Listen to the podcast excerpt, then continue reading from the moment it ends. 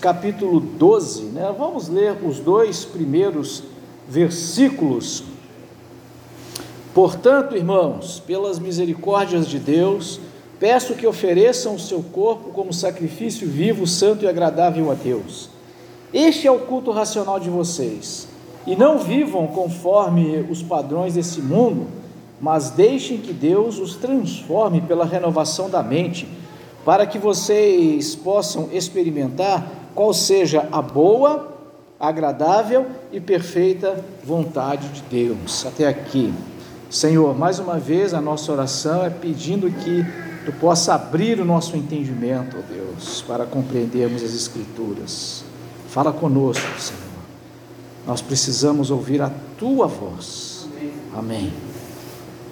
Meus irmãos, iniciando no capítulo 12, a parte final, então, do, da carta de Paulo aos Romanos. Então, se a gente puder dividir a carta em duas partes somente, nós temos a primeira, que vai até o capítulo 11, e temos a segunda, que vai do 12 até o 15, ou, quer dizer, o 16, né?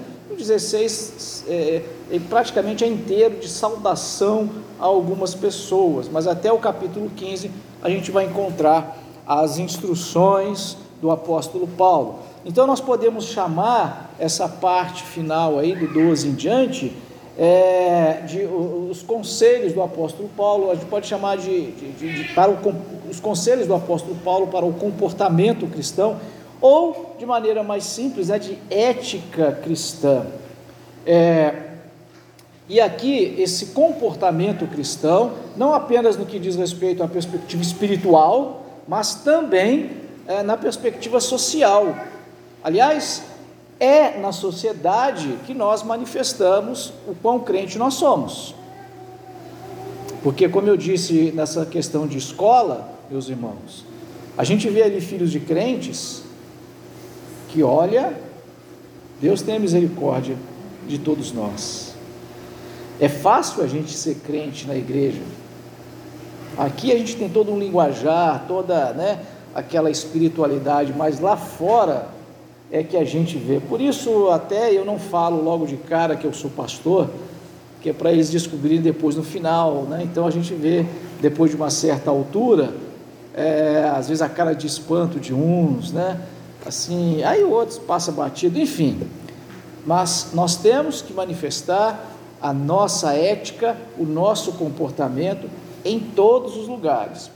Se nos primeiros 11 capítulos, como nós vimos até aqui, Paulo tratou de, de, de, de comunicar para nós, de demonstrar para nós que toda a humanidade está em pecado, aí é o que a gente poderia até chamar da depravação total de toda a raça humana, de como nós podemos ser justificados, ser salvos, como que os salvos podem ser salvos. Eu vejo agora que a partir do capítulo 12, como que nós podemos perseverar na salvação. E essa frase, perseverar na salvação, ela não está aqui é, assim do nada. É, tem um propósito disso, tem uma intencionalidade em usar essa frase de perseverar na salvação. Quer dizer que talvez alguns não perseveram na salvação? Veremos.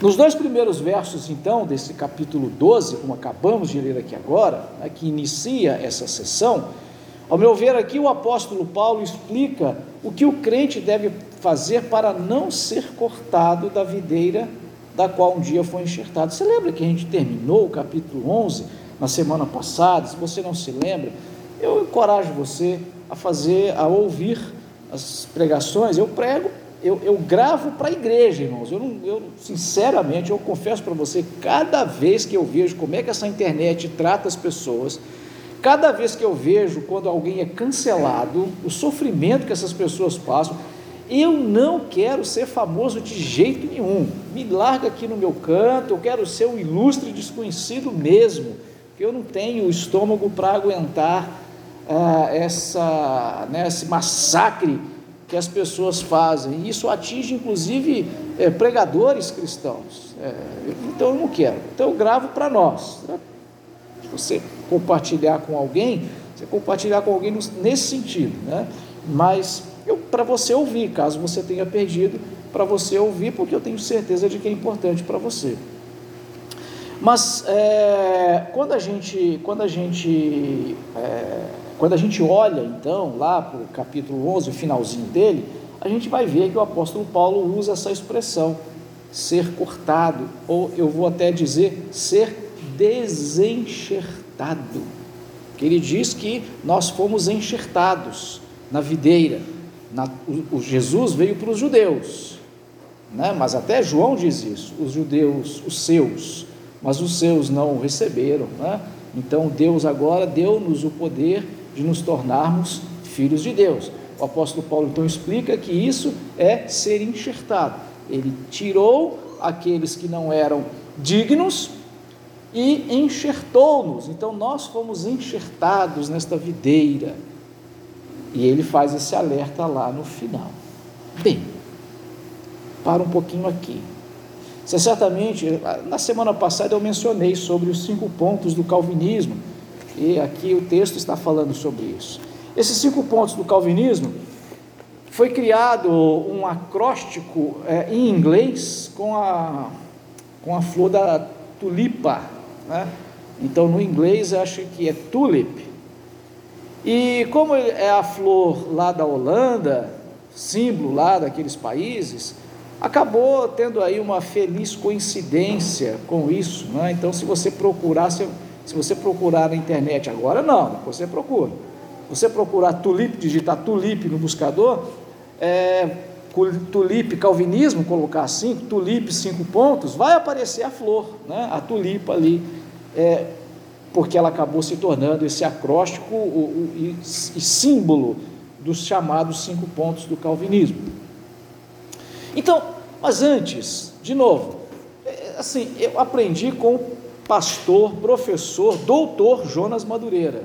Então, esse irmão em Cristo, sei que Joel se conhece, Reisa conhece, pastor Sócio teve aulas com ele, então conhece a, a, a, a né, o homem de Deus que é, a humildade que é, mas é alguém que tem uh, uma capacidade, tem realmente né, você ter uma ideia, é editor, pelo menos era, não sei se ainda continua, da Edições Vida Nova. Aprendi com ele sobre a antinomia. Então, se eu falar alguma coisa aqui errado, o erro é meu, não o erro dele. Então, a antinomia, ela, tanto na filosofia quanto na teologia, ela descreve duas situações, ou duas afirmações, melhor dizendo, que podem não se harmonizar logicamente não sendo, contudo, uma contradição. Então, dessa forma, um exemplo que eu acho que é o clássico é sobre as duas naturezas de Jesus. A gente sabe que Jesus é 100% Deus e Jesus é 100% homem. Ele não foi 100% homem, ele é 100% homem. Ele encarnou e encarnado, na sua encarnação, ele se tornou um homem 100%, ser humano. E Claro, como Deus, Ele é eterno e nunca deixou de ser. Mas a minha mente limitada não consegue harmonizar essas duas naturezas coexistindo em Cristo. No entanto, uma não contradiz a outra. Dizer Jesus é 100% Deus, dizer Jesus é 100% homem, uma coisa não contradiz. Uma contradição seria eu dizer Jesus é 100% Deus, Jesus não é Deus. Aí uma contradiz a outra. Mas eu não estou afirmando que Jesus não é Deus quando eu digo ele é 100% homem. Por isso a gente fala, as duas naturezas coexistem em Jesus ao mesmo tempo. Os tais cinco pontos do calvinismo, né, do acróstico tulip, é, eles significam o seguinte, né, é em inglês, né, então em português não vai formar o acróstico, tá, vai formar se a gente falar em inglês. Mas Vou dizer aqui em português, né? Primeiro ponto, depravação total, ou seja, todas as pessoas, todos os seres humanos estão perdidos, não há um justo sequer, nenhum. E todas as pessoas, quando pecaram, pecaram mesmo. Né? Não foi um pecadinho assim de leve, não. A queda foi tão grande que afetou até a natureza. Lembra lá de Romanos 8? Né? toda a natureza, a, a natureza geme, suporta angústias até agora, a natureza, a criação acontece isso. A gente sabe que o sol está se apagando, né? se a gente viver até lá, a gente vai ver o sol se apagar. Daqui, tá se não me falha melhor, uns 50 milhões de anos, mas o sol está se apagando, até o sol depois vem a eleição incondicional, né? Incondicional aqui no sentido de que Deus, quando elegeu as pessoas, ele não pôs nenhuma condição. Oh, eu vou salvar você se você eu só te salvo se você fizer aquilo. Eu só te salvo se você agir assim. Deus não colocou uma condição prévia para salvar. Ele salva.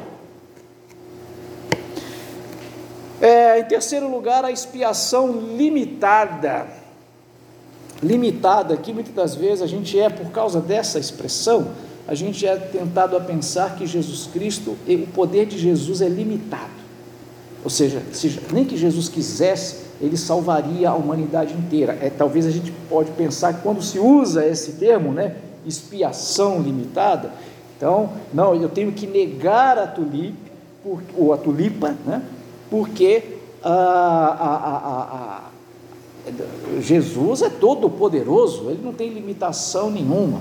É, imagina o seguinte: nós temos aqui, todo mundo aqui conhece o banheiro, o banheiro nosso aqui, precisa lavar o banheiro.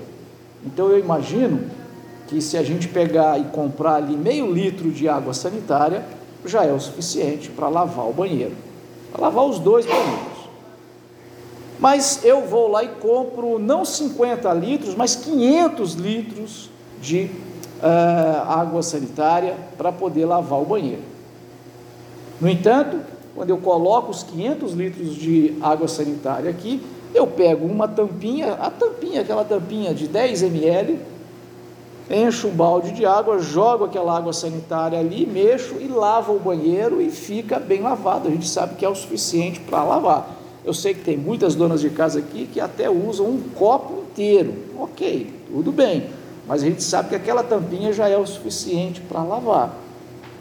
No entanto, eu tenho 500 litros guardados. Ou seja, a ideia que eu quero passar com isso é: Jesus tem poder nele. Só que, na prática, a expiação só atinge aqueles que de fato foram salvos, aqueles que foram eleitos. Porque aquela pessoa que morreu sem morreu rejeitando Jesus, a gente sabe que para essa, né, a, expiação na cruz não, não teve efeito. Por quê? Ela morreu negando Jesus. Inclusive, a gente tem na, na crucificação dois homens. Um aceita Cristo, o outro rejeita Cristo. Só o que aceita, só o que aceitou Jesus é que foi para o céu, como Jesus disse, o outro não. Judas, a gente tem certeza de que não foi para o céu. Pelo menos esse. Se, se o ladrão na cruz ali que rejeita, que não fala nada, poderia até alguém ter uma dúvida, mas com relação a Judas não, porque Judas ele é o filho da perdição. Então está perdido mesmo. Então, a morte de Jesus na cruz não teve efeito sobre Judas. Então, quando se fala em termos de limitação da expiação, a gente está falando nesses termos. Então, graça irresistível, ou seja, nós não resistimos à graça de Deus. Se Deus quiser me salvar, quem sou eu para dizer não para Deus? Em hipótese alguma, a gente diz não para Deus. Não pode, não tem como. Jonas até tentou, mas não conseguiu. Né? Então é, é, é, é, por aí. Agora, a última delas a perseverança dos santos. E aí a gente entende que aqueles que foram eleitos, eles estarão salvos por resto da vida. E fica tranquilo, né? come, bebe e folga-te, porque você vai ser salvo mesmo. Ah, mas se eu tropeçar aqui e ali, fica tranquilo, tranquila. Você vai é, você sabe, você, no final das contas vai acontecer alguma coisa que vai resolver o seu problema e você vai se arrepender, você vai ser quebrantado e vai para o céu. Os calvinistas dizem que há uma sequência lógica nesses cinco pontos, de modo que rejeitar um é rejeitar todos. Então, para um bom calvinista, não existe calvinista de quatro pontos, nem de três pontos, ou é tudo ou é nada. Porque alguns vão rejeitar a questão da expiação limitada e também o perseverança dos santos. No que diz respeito à expiação limitada, eu já dei a explicação para você aqui, então não é uma questão apenas lógica, mas clara nas escrituras, né? ou seja, a gente vê, a gente vê isso todo dia. Ficou o ponto que é o último deles, que é o perseverança dos santos. Meus irmãos, nenhum contorcionismo exegético de Romanos de 1 a 9 consegue negar os quatro primeiros pontos. Isso aqui é a minha opinião e de muitas pessoas que eu li e ouvi. E já há anos eu os escuto falando sobre a mesma coisa. A discussão que eu quero trazer para, para os irmãos e que eu até tenho ouvido é, mais ultimamente, até para reforçar aqui a minha posição, para fincar pé na minha posição, a discussão fica nessa da perseverança dos santos especialmente quando a gente lê o capítulo 11. A metáfora do enxerto, quando o apóstolo Paulo alerta para o perigo de ser desenxertado, favorece a teologia daqueles que dizem que se perde a salvação. Vamos ler de novo? Eu vou ler aqui uh, Romanos de 11, de 17 a 22. Se, porém, alguns dos ramos foram quebrados, e você, sendo oliveira brava, foi enxertada no meio deles e se tornou participante da raiz e da seiva da oliveira, não se glorie contra os ramos. Então, só para refrescar sua memória, o apóstolo Paulo está falando aqui no capítulo 11, ele está falando para os gentios. No capítulo 10, ele falou para os judeus. Agora, ele está falando para os gentios. Então, no capítulo 11, ele fala o seguinte: alguns judeus, alguns israelitas, foram rejeitados. Ele até vai dizer, porque nem todos que são de Israel é, são israelitas, no sentido, ou seja, nem, talvez eu poderia parafrasear assim, nem todo mundo que nasce numa igreja evangélica é crente, ou filho de crente não é crentinho. Então ele está dizendo isso, nem todo judeu foi salvo pelo simples fato de ser judeu, eles foram, na verdade, rejeitados. E no lugar desses que foram rejeitados, você entrou. Mas, se você se gloriar, lembre-se que não é você que sustenta a raiz, mas é a raiz que sustenta você. Então você dirá: alguns ramos foram quebrados para que eu fosse enxertado. Correto? Eles foram quebrados por causa da incredulidade mas você continua firme por causa da fé. Não fique orgulhoso, mas tema, porque se Deus não poupou os ramos naturais, também não poupará você. Considere, pois, a bondade e a severidade de Deus, mas é, é, para com os que caíram, severidade, mas para com você, a bondade de Deus desde que você permaneça nessa bondade. Existe uma condição aqui. Desde que você permaneça nessa bondade. E aí ele diz: do contrário, também você será cortado. O apóstolo Paulo não está falando para aquelas pessoas que acham que são crentes. O apóstolo Paulo não está falando para o mundão, ele está falando para a igreja. Ele está falando para aquelas pessoas que tinham certeza, e às vezes algumas talvez até estavam se, orgulhou, se orgulhando. É, Deus agora, né, os judeus foram rejeitados porque pecaram, mas eu não, eu sou santo. Eu aceitei Jesus pela fé, eu sou a igreja de Cristo, agora estou aqui. Ele está falando para essas pessoas que tinham certeza de que elas estavam enxertadas, ou seja, pessoas que têm certeza da sua salvação. Ele está falando para essas pessoas. E aí eu vou dizer para você: tem certeza que você vai para o céu? Você tem certeza que se você morrer hoje, você vai se encontrar com Jesus? Você tem certeza de que se hoje você chegar lá no céu e Jesus estiver lá na porta lá e falar assim: por que, que você acha que eu tenho que deixar você entrar aqui? Você tem certeza que você vai dar a resposta certa para que Jesus, então, por favor, venha, né? entre para o reino? Você tem certeza disso? É para você que, que, que, que Deus está falando. Cuidado, do contrário, você também será cortado. Ora, o argumento da lógica calvinista, como eu já falei, é que se Deus elegeu para a salvação, é impossível a pessoa perder, pois aí não haveria salvação de fato. Esse é o argumento que é apresentado para dizer isso. Ah, por que, que há perseverança dos santos? É porque é o seguinte: se Deus elegeu você, se no primeiro ponto Deus elegeu você para a salvação, e aí no último você perde a salvação, então não teve eleição, que se tivesse eleição permanece, porque Deus não pode eleger mais ou menos. Faz sentido. E logicamente faz sentido. Por isso muitos dizem que a tulipe ou né, a tulipe ela é um argumento até muito mais filosófico, lógico filosófico, e é mesmo. É um argumento teológico, com toda certeza, mas é.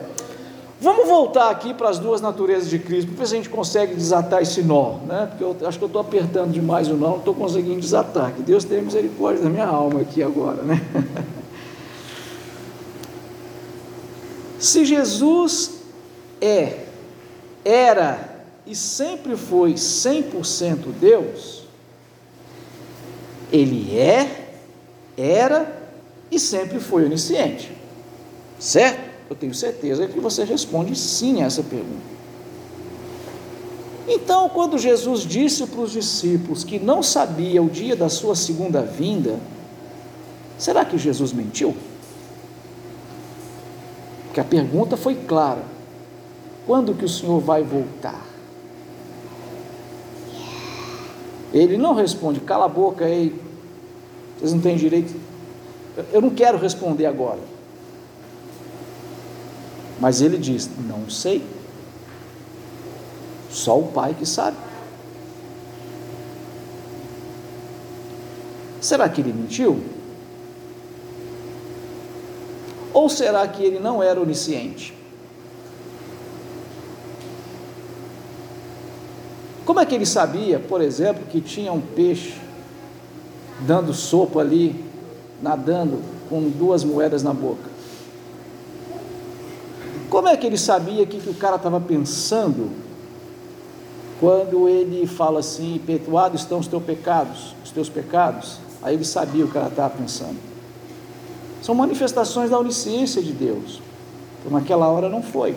Bom, Jesus é Deus, Jesus não pode mentir, e Jesus não deixou de ser Deus por 33 anos. Então, a lógica humana não consegue, a minha lógica humana, você vê que essas perguntas não tem, ela dá realmente um nó na minha cabeça, e esse nó não tem como desatar na sua cabeça, porque é lógica humana. A lógica humana não consegue harmonizar as duas coisas coexistindo, as duas naturezas de Cristo coexistindo ao mesmo tempo.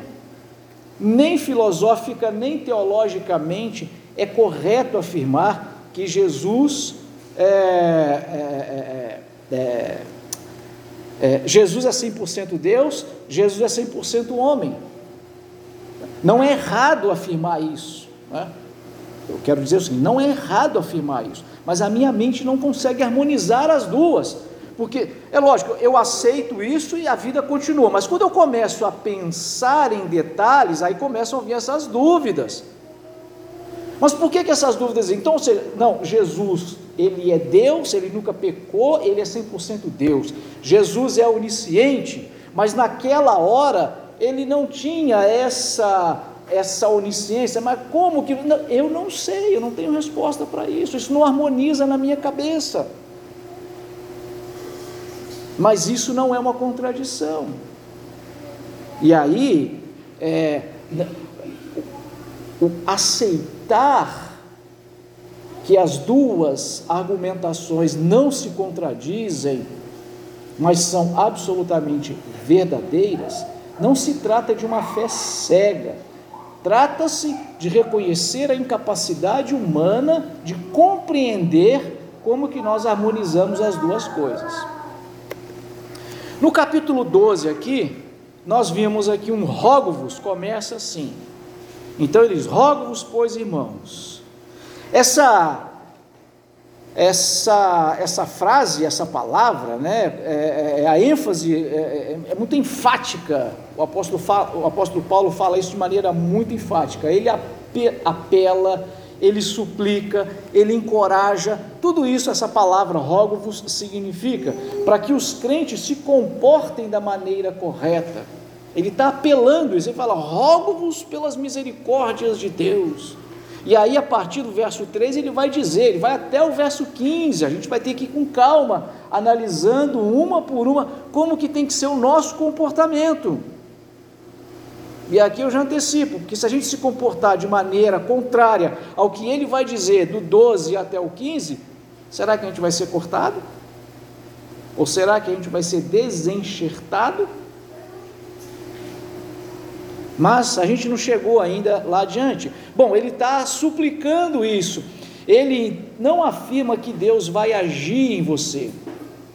Ele não fica assim, rogo-vos, pois irmãos, olha, mas fica tranquilo, porque Deus vai fazer alguma coisa para que você, mesmo que você não queira, você vai ter esse comportamento. Ele não diz isso. Ele está falando, você tem que se comportar dessa maneira.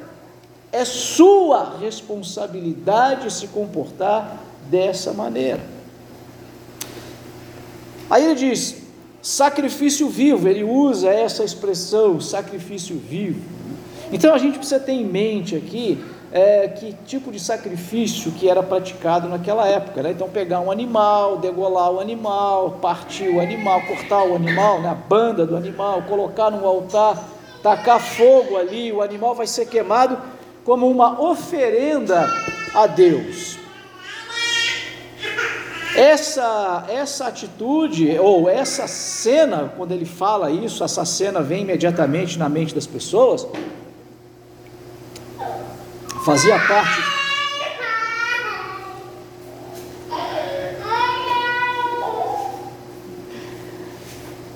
Fazia parte do dia a dia das pessoas verem isso, né? Isso remete a quê? Remete à dor, a sofrimento, a renúncia, a abnegação, humilhação. Então, fazer tudo aquilo que ele vai dizer a partir do verso 3 vai doer, a gente vai ter que se humilhar, a gente vai ter que renunciar, a gente vai ter que se abnegar. A gente vai ver cada uma delas. Por isso eu de novo já peço até aqui, caso você não possa estar presente, por favor, ouça, né? Talvez até para discordar de mim, não, pastor, isso aqui eu não concordo com isso aqui. Mas eu peço para você ouvir, porque a gente vai ver tudo, que, tudo aquilo que vai causar é, essa dor, a abnegação, a renúncia, a humilhação. Então, é um sacrifício vivo que nós fazemos e faremos diariamente. Jesus morreu uma vez por todos, para que todos nós.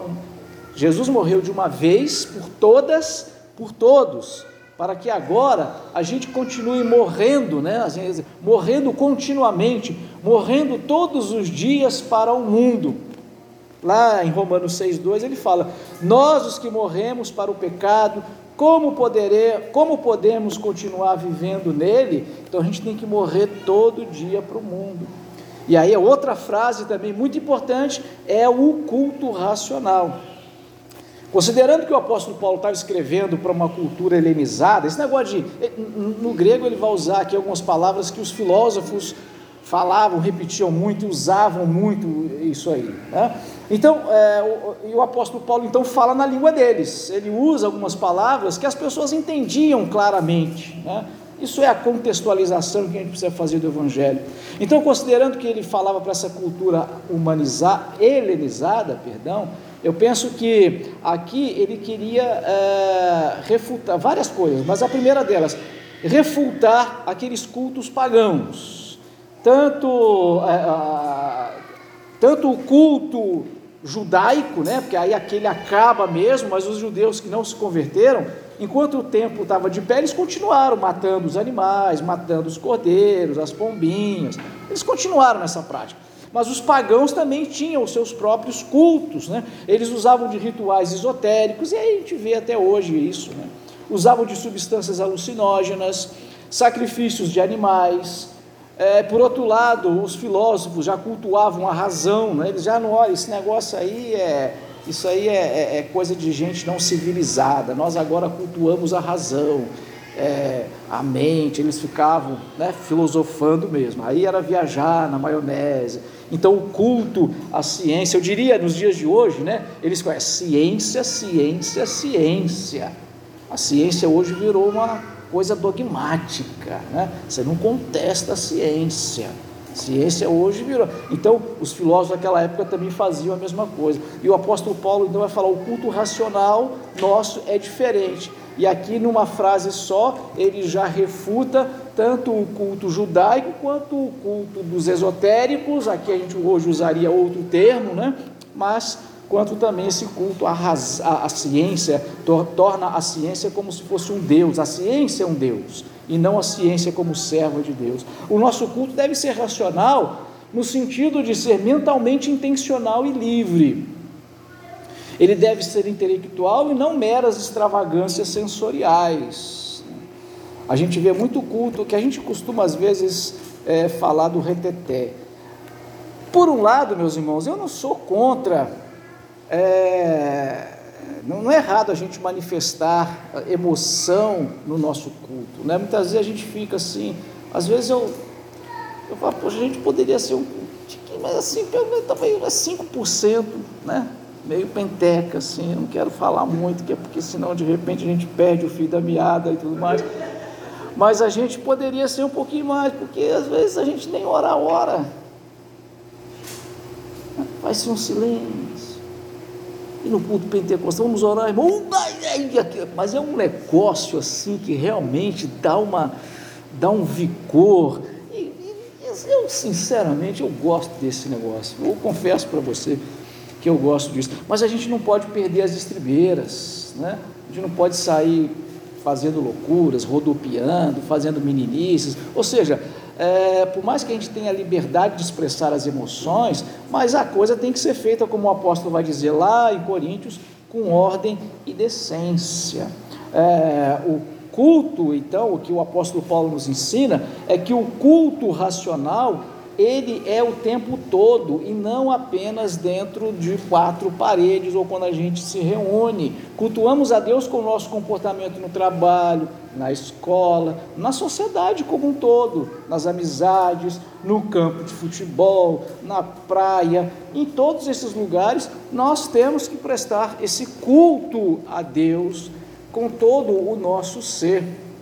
Tinha uma música de criança, lembra? É, que falava. É, que cantava, né, adore a Deus de todo o ser, de todo o coração, né, aí pé a mãozinha, o pé, não sei o que e tal, né, é aquela música de criança, exatamente, é, a gente adorar a Deus, o, o, nosso corpo é o templo do Espírito, deve ser, e o apóstolo Paulo vai falar sobre isso, eu espero que você esteja aqui mais para frente.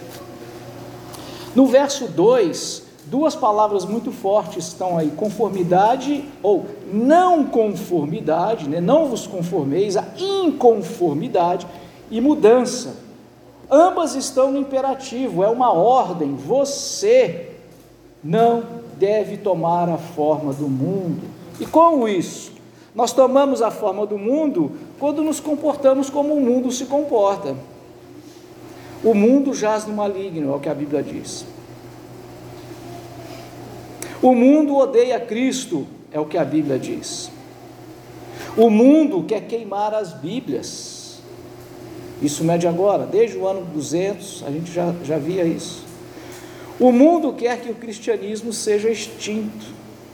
Assim, a priori, né, a princípio, tudo que o mundo acha bom, certamente é, a gente precisa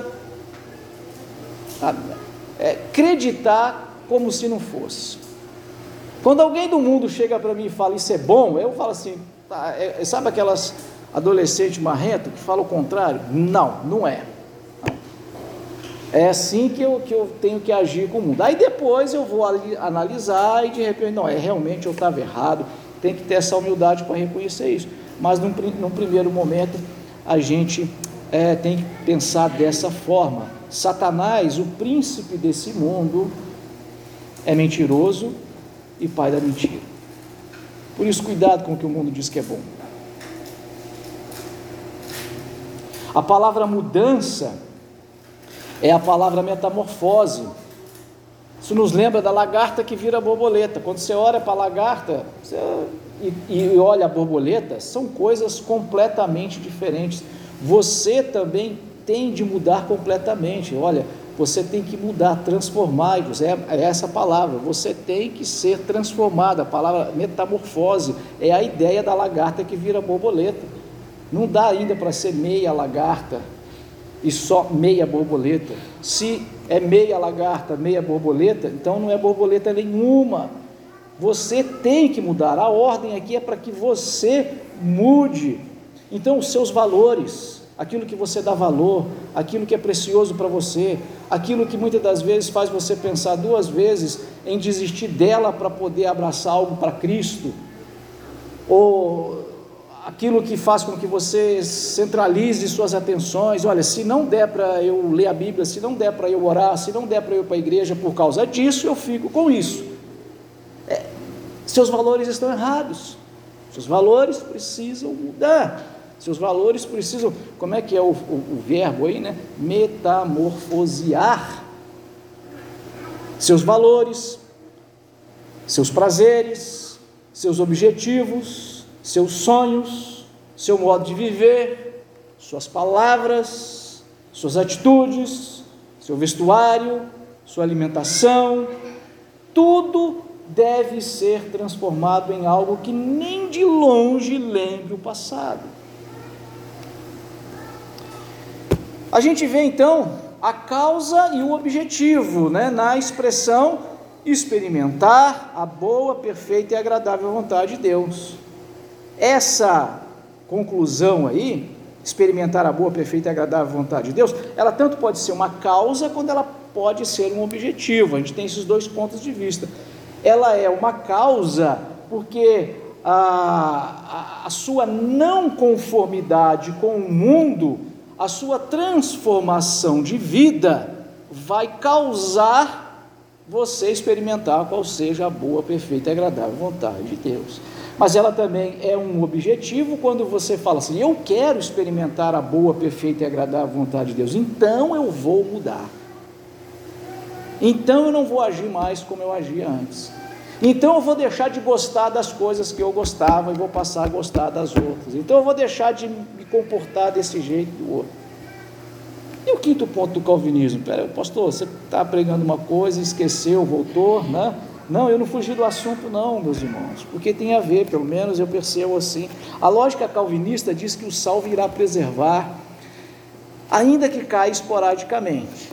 Já os contrários, normalmente são chamados de calvinistas e arminianos. Eu vou continuar usando esses dois termos, que é o mais comum, apesar de esses rótulos aí realmente não, é, eles serem muito reducionistas, né? Mas enfim, senão a gente demora mais do que eu já estou demorando hoje. Então, o arminianismo afirma que o crente perde a salvação. Mas a gente vai estudar a história desses dois homens, nem Calvino, nem, nem Armínio eram hereges. São pessoas, são servos de Deus. E quando a gente olha hoje, todo crente, quando a gente olha ali um crente, que é um crente de boa vontade, um crente honesto, um crente sincero, eu estou falando não apenas de crentes, mas principalmente de teólogos, que são gente de bem, Nenhum olha para o outro com considerando o outro herege. Quem faz isso, e às vezes até algumas piadas muito infames, são a gente que não entende nada, são adolescentes na fé que faz esses bate-boca internet, porque a internet a gente vira tão corajoso, né? Mas na hora, vamos ver ali, tete a tete, a gente vê que eles não fazem muito isso, não. Mas a gente não considera nenhuma heresia, e, e já conversei com o pastor especificamente nesse caso com o pastor Jonas Madureira, não, mas pastor Hernandes Dias, Lopes, Hernandes Dias Lopes, não, Augusto Nicodemos, quem eu tenho admiração pela sua capacidade teológica e como pastor, como servo de Deus, mesmo sendo um calvinista, nunca desprezou um arminiano. Então, considerando a antinomia que eu estava explicando antes, eu me sinto muito tranquilo para apelar a ela e entender que Deus garantirá a perseverança de todos os que querem perseverar. Agora eu estou colocando aqui uma frase, eu estou colocando com as minhas palavras, mas eu tenho certeza de que eu não sou o primeiro que diz, Então tenho certeza que não, até sei de outros que já fizeram isso. É, então, assim, o quinto ponto da perseverança dos santos, porque eu não posso negar que os alertas, eu não posso negar que, da maneira como estão escritos os alertas nas Escrituras, a possibilidade de se apostatar da fé, de ser desenxertado, ela é dita para pessoas que são de fato convertidas, não de pessoas que acham que são convertidas. Então o alerta é para esse tipo de pessoa. Mas aí eu encaro né, a perseverança dos santos, não apenas porque está escrito na tulipa, mas tem uma série, tulipe, que tem uma série de, de, de de textos bíblicos, quando eu olho para ela, sim, Deus garante a perseverança dos santos. Então, é, minimamente, né, porque a gente está sempre tentando harmonizar aquilo que é ina, inarmonizável, né, que não se pode harmonizar, que é uma antinomia. Eu, a, a atitude correta é aceitar isso como uma antinomia. Oh, como é que pode a perseverança dos santos e esses alertas para que a gente não caia, para que a gente não se apostate da fé? Isso é mentirinha? Isso é historinha para boi dormir? Não, isso é real. Esse alerta é real? Sim, esse alerta é real. Eu tenho que tomar cuidado com isso, eu tenho que tomar cuidado com isso. Eu preciso mudar o meu comportamento, eu preciso transformar a minha vida, eu preciso mudar o meu jeito de ser? Sim, porque se eu não mudar, eu não vou para o céu coisa nenhuma. Mas por mais que a gente invente frases, né? para tentar encaixar, eles não eram dos nossos, por isso que saíram dos nossos. Não, mas veja bem, então, quase que a gente invente essas frases, e para quem já né, vai lá e vai olhar direitinho, puxa, hum, mas aqui que Paulo está falando para quem não era. É claro que existem pessoas que de fato não são dos nossos, nunca se converteram, ficam no nosso meio e depois vão embora. Isso é verdade, essas pessoas nunca foram crentes mesmo. Mas tem uns, quando a gente olha para eles, eles foram crentes sim, e apostataram da fé. E o Paulo está falando para esse tipo de gente, e está falando para eu não me tornar alguém dessa forma. Por isso ele vai dizer como que eu tenho que me comportar.